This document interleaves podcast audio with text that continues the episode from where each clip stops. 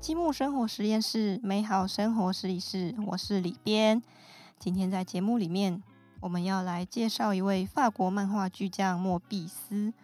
这位活跃于六零年代到九零年代的漫画家，不仅把曾经视为被视为非主流的漫画创作形式带入了艺术殿堂，也深深影响了许多经典科幻作品里的视觉元素，例如《沙丘》《银翼杀手》《异形》还有《星际大战》等等。积木文化曾经出版过他的作品《伊甸娜》，现在也即将推出他与智利导演。由杜洛斯基合作的《印加时》。今年现场我们有两位来宾，一位据说汉莫比斯本人喝过咖啡，也是开始把欧曼引进台湾的推手。里边觉得他好像如果不在台湾，就是正在带着一堆台湾漫画家在法国安古兰或是意大利的卢卡，就是大辣出版社的总编辑黄建和先生。还有另外一位是翻译过许多很难很难的法国漫画，还有艺术书籍的法文译者陈文瑶老师。来，先请两位还有我们的 Podcast 听众打声招呼吧。大家好，我是文瑶。Hello，大家好，我是大辣黄建和。好，大家都很酷。那今天两位在这个岁末年终来到我们积木生活的小小录音间，希望可以把莫比斯这位在漫画史上很重要的大人物介绍给大家喽。那我们就先开始聊聊吧。其实呢。刚刚讲到，听说阿和好像跟莫比斯本人喝过咖啡，我很想听这件事情。可是呢，我觉得大家可能比较好奇，莫比斯他这个是这位漫画家的笔名，其实就是莫比乌斯环同一个字，莫比乌斯。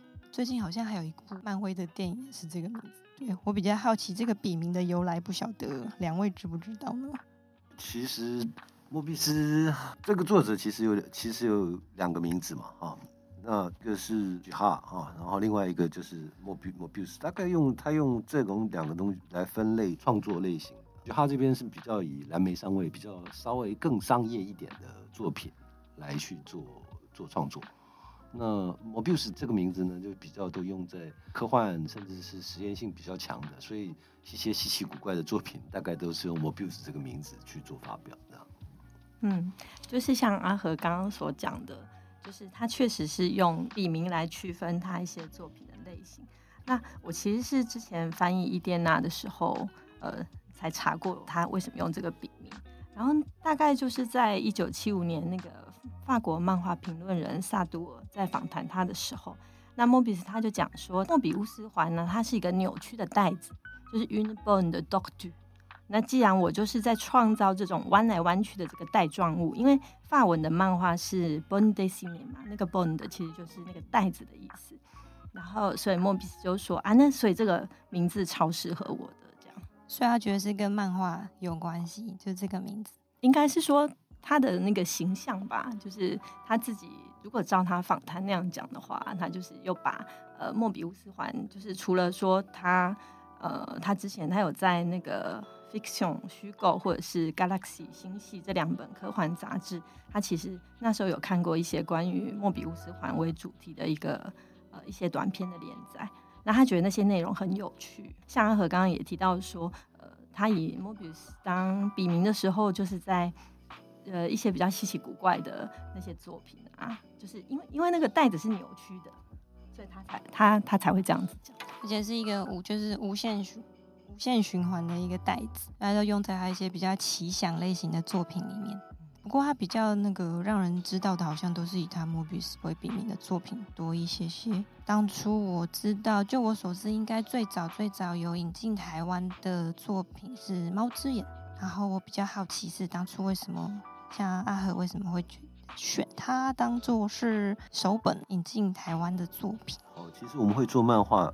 大概都是因为我们首先是一个漫画重度迷啊，我们是一个漫画读者，当然我们就会在成长的过程里面会很有趣的看到一些奇奇怪怪的漫画啊，尤其是我们在我在七零八零看了非常多的漫画，八零我在做小八零我参与了小剧场，那个小剧场那个小剧场叫做笔记剧场，呃，然后就是反正大家大家排在一个小的那个榻榻米上面排练。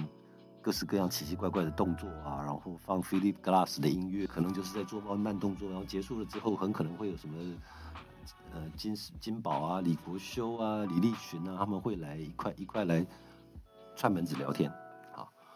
就在那张榻榻米上面，会有一些奇一些奇特的事情流传，啊，譬如说八零年代的某一天，有一个老兄就拿出了一叠影印影印的漫画，然后那个影印的漫画一看就，哎呦哇，这好酷哦，这怎么出来的啊？这我们是知道八零年代初期的时候，其实很多东西是，呃，就是原版书是不太容易找到的，所以每个人只要有机会看到一些什么有趣的东西。影印这件事情是还蛮正常的，所以我第一次看到 Mobius 的猫之眼，其实是在这样子的榻榻米上面看到了一个，哇，哎，这个是什么漫画？好好有趣哦。然后，而且那个分格方式跟我们所熟悉的日本漫画是完全不一样的。哦，原来可以用这样的方式去说故事啊！那就那个时候就感觉到，哇，这个这个形式还蛮厉害的。然后这个这个这样跳出来，这样的呈现方式，哦，一页。就几乎就是一页就是一个镜头，一页就是一个镜头，这样子来去说故事，我们就哦，厉害厉害。然后每个人都是看完了这一叠影印稿，再交给下一个人，就是说我们是这样轮流看漫画。所以那个是在那个是在八零年代看到的漫画，然后看到漫画就觉得说，嗯，如果有一天有机会来出欧洲漫画的话，啊，有那时候还没有要想做漫画这种，但是我是我那后来回想的时候就觉得啊，这个。这个有一些作者在台湾很少被人家知道，那这么重要、这么厉害的作者，如果有机会介绍的话，那当然要来介绍呀。所以《猫之眼》其实变成是我来做来做莫比斯的时候我们的首选，我就觉得好，应该要今天应该要出这样一本书啊。那个，所以这个到了一九九五吧，一九九五九六的时候就觉得好啊，那就来把一些欧洲的漫画开始来介绍进来。我觉得是也有耳闻说，以前啊很前卫的这种文化人，私下会有一些看到很厉害的作品，然后就传阅，有点像那种地下社团，觉得还蛮浪漫的。像我像我们的年代里面，可能就比较没有过这种经历，就是说所有的东西一定都是在书店看到的，现在可能都在网络上看到的。所以不晓得像文瑶的话呢，在翻译伊甸娜之前有没有看过其他的莫比斯的作品？个第五元素算吗？我觉得第五元素可以算吗？可以算吗？可是可是其实那我在看那部电影的时候，我根本不晓得那个莫比莫比斯他有参与。那你要这样讲话，星际大战。好，其实其实我看的第一部呃莫比斯的作品就是《猫之眼》，因为我我其实本来是我并不是那个重度的漫画迷。我其实比较是，就是从小其实是看小说为主的，但是漫画就是如果有人丢给我看，或身边有人在看，我就会看。那莫比斯其实我是在法国念书的时候才知道的，就是在二零一零年的时候，那时候我还在巴黎，然后那个卡地亚当代艺术基金会他办了一个莫比斯的大型的回顾展。然后那个时候呢，因为我在就在罗亚尔河的法国朋友，他们有一天就突然联络我，就说：“哎，我我们要去那个巴黎看莫比斯的展览，你要不要一起去？”我想说：“哇，我在巴黎呃好几年了，从来没有听过他们要上来看什么展览，这个到底是什么厉害的展览，让他们会想要来？”呃，于是我是这样子才知道莫比斯这个人。那我还记得那个那时候，就是因为他展览是维持了半年。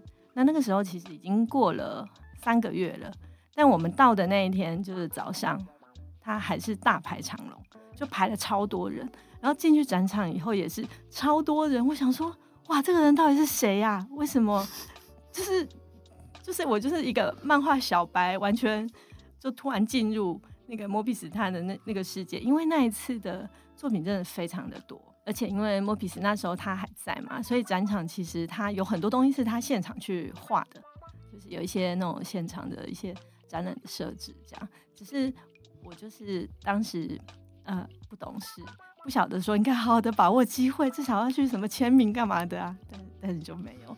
那这大概就是我跟应该没有跟莫比斯喝到咖啡，我怎么可能？就是嗯，不懂事，不晓得应该好好把握机会，因为他那时候应该是也有一些活动，可是其实人真的很多，就是就算我想要的话，可能也挤不进去，大大概有那种感觉。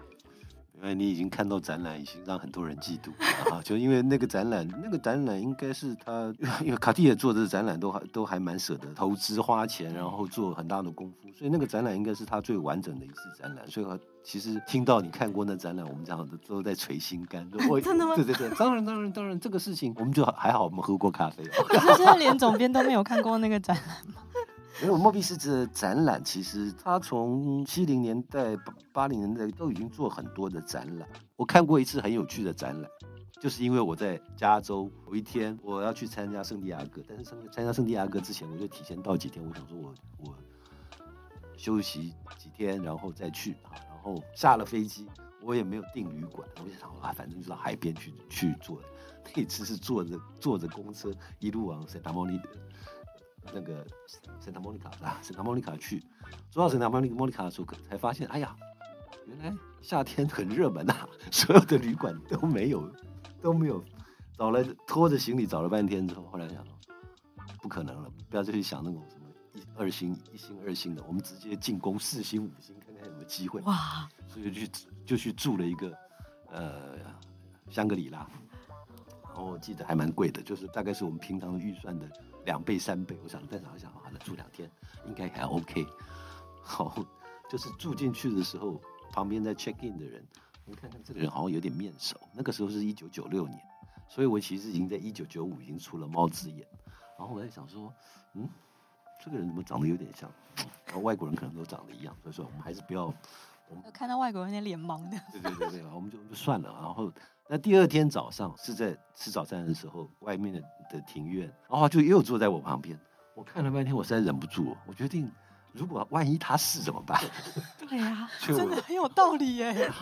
我就决定去问一下，说，请问一下，呃，你是摩比斯吗？他说，哎，对，你怎么知道？因为我出你的然后我就跟他介绍说，他居然还说你怎么知道？我我以为会有一群人围着他签名。没有没有没有，刚好那个时候。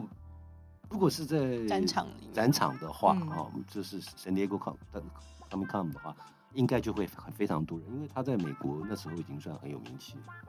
啊，但是在加州海边好像还好，在 Santa Monica 的那个饭店里面还好，所以就真的跟他做了一做了一个小时聊聊天，然后那时候想说啊，说不定将来有机会可以邀他来。台湾的蜘蛛之类，哇！所以真的是跟他喝了一次咖啡，然后可以说一辈子。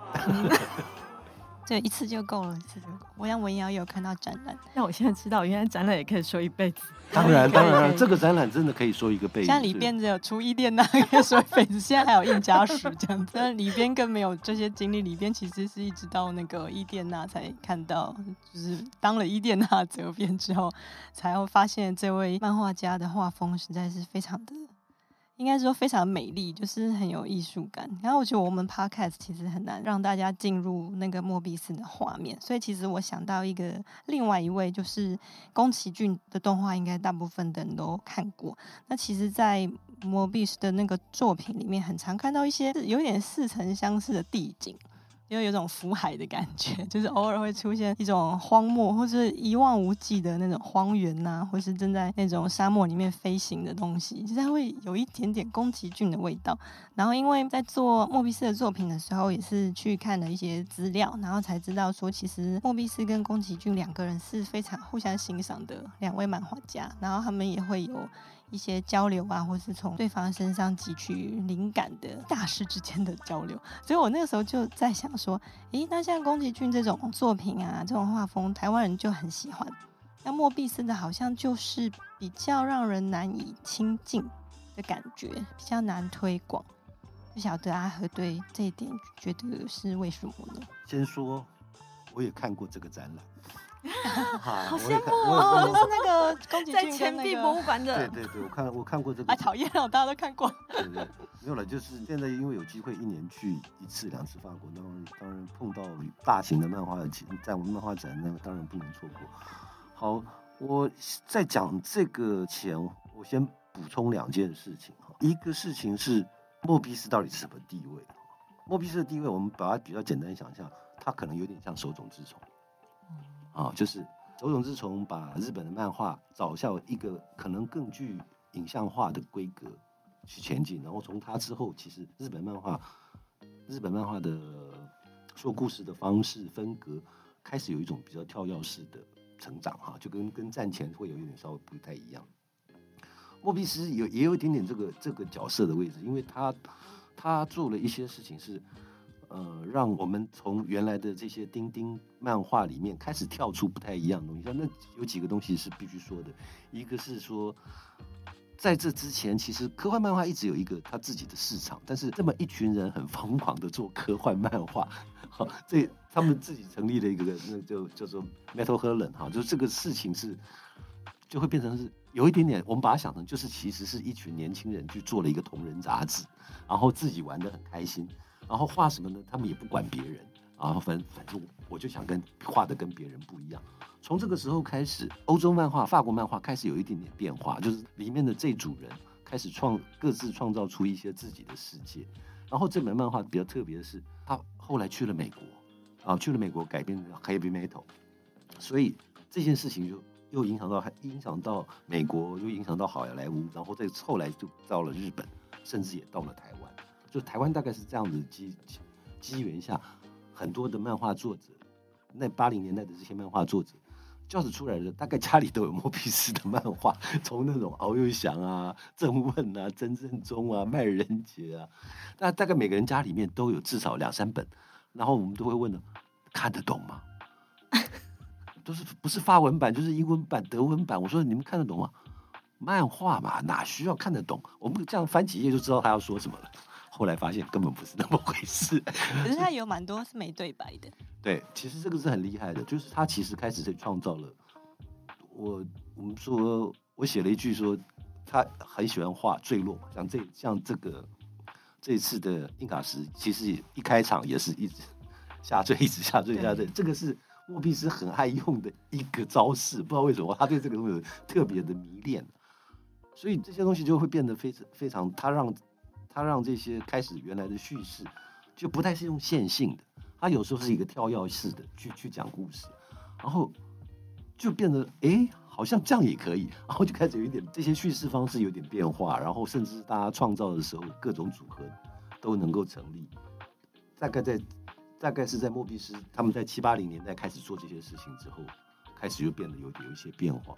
然后，如果你有看过看过一点莫比斯的背景的话，他好像是高中的第三年，他去了他去了墨西哥嘛？对，去找他找他妈。对，所以那个那个地景，我觉得是在他的那个青春期里面开始奠定了他他的这个，因为。很少人在青春期去过沙漠，所以你看他的背，你看他的故事背景里面，沙漠几乎是一个一直重复出现的，它变成是一个永远的、永远的 background。然后这件事情后来就变成是，哦，这个这个沙漠跟科幻连在一块，好像很迷人。所以我们来想想看，《沙丘魔堡》所有的东西大概都会在发生在这种里面。这本书其实就是整个整个横跨。整个八零年代嘛，然后这个八零年代的话就会变成是，他把我们太多的记忆，整个就混合在一块。哦，原来是这样子。其实你在看漫画的时候，这个编剧老兄是不是看过《七龙珠》啊？啊，为什么是七个人？啊，然后为什么是这些？就是你会把八零年代的所有的元素一个个把它拾回来。哦哦，原来第五元素在这里面就出现了嘛。哦，原来这个卢贝松。到底是先有想法，还是看了这个漫画之后，然后后面才拍？就是这个谁可以把整个八零到九零的事情就串起来？那当然包括包括我们到底它跟星际大战有没有关系？那第五元素，第五元素根本就是找莫比斯来来去做美术设定啊！所以这个事情是把所有的事情串起来，说哦，好啊。所以这这个也很厉害啊！在这么多年之后，我们可终于重新看印卡石，或终于有机会看到台湾这几年，刚刚真的有一些。疯狂的出版社，就大家都做了一些疯狂的事情啊。当然，像积木出这两本书也算是疯狂之举哈。那但是出了就会变成是会不会卖很好，我们不知道。但是他一定会喜欢，人就会非常喜欢，因为那个解惑嘛，就是从小到大的迷疑惑。原来你在看了这本书之后，你发现哦，原来是这样子，哦，原来这个是那个，你会把所有事情对起来的，对，各种对差不这样子。嗯，大概会是像这样的事情啊。所以开场的补充说明大概 是这样子。就其实我们一直在不知不觉中已经受了很多莫比斯的影像洗涤了。就只是因为他去青春期去墨西哥找了妈妈，从此之后所有的科幻电影里都有沙漠的。那其实里边自己本身是科幻迷，就是有一句老话，就是世界上可以分成两种人，一种人喜欢科幻，一种人不知道科幻在看什么。然后每次遇到不知道科幻在看什么的人都问我说：“你为什么喜欢看科幻？”然后其实我也说不上来，我就是很喜欢看一些大家就是脑洞大开的设定这样子。然后我就很好奇说，因为其实文瑶是学艺术的，在 进入莫比斯的世界之前，算不算是科幻迷呢？哦，我。嗯，我不知道我算不算呢，但我蛮喜欢科幻的。以前小时候，大家不是不是小时候啊，就是念书的时候，大家不是一定都看倪匡嘛？就倪匡算科幻吗？算算算算。对，就是不管如何，最后都推有外星人外星人。对啊，但我觉得我看看科幻就是那个科幻电影看比较多，因为我就是会被那种很酷的画面啊、超能力啊、未知宇宙啊等等那种东西迷惑的人。然后小说也有一些，可是漫画其实我觉得很少哎。像我大概科幻漫画，我可能大概只看过，比如说呃，之前就是卢贝松他有改编那个《千星之城》的那个星际特工 Valerion，可能看过几本。但但是因为法文的漫画，它就是藏很多手写字，所以有时候就会没耐心。然后再不然就是像阿基拉那些攻壳机动队，然后什么二平面的那个《银河骑士传》啊，啊，五十岚大街算不算？应该算。就是还是比较奇幻一点，对，就是 design 或是海手之子。然后另外呢，就是像我们台湾也有一些结合科幻题材的作品嘛，像比如说那个烟铁花，然后王登玉的秘密鳄鱼，还有像什么日安焦虑的二零七三年的电子玩具之类的。其实我觉得科幻科幻迷呃科幻的题材就是蛮吸引人的，因为它它就是创造一个呃想象的世界，一个未来的世界，它。在很多的程度上，它其实是有一个逻辑性的，但是它又非常的前卫。他先去想象了一个你现在还看不到的一个一个世界。其实还蛮高兴看到以前会好像蛮严格去区分创作题材，比如说你这是科幻啊，这是奇幻啊，这是写实啊。可是现在好像新的作品里面越来越融合各种不同的元素，有点那个界限就有点消弭了，所以以后就不会有那种世界上只有。喜欢科幻的不行 的两种人，那我觉得我们今天呃聊到这边，稍有请阿和总编跟我们讲了一下莫比斯奇在漫画的世界里面的地位，然后我们聊了一下他的科幻作品的风格。那下一集我们还会再讲更多有趣的事情。那我们现在这边跟大家说再见喽，拜拜拜拜。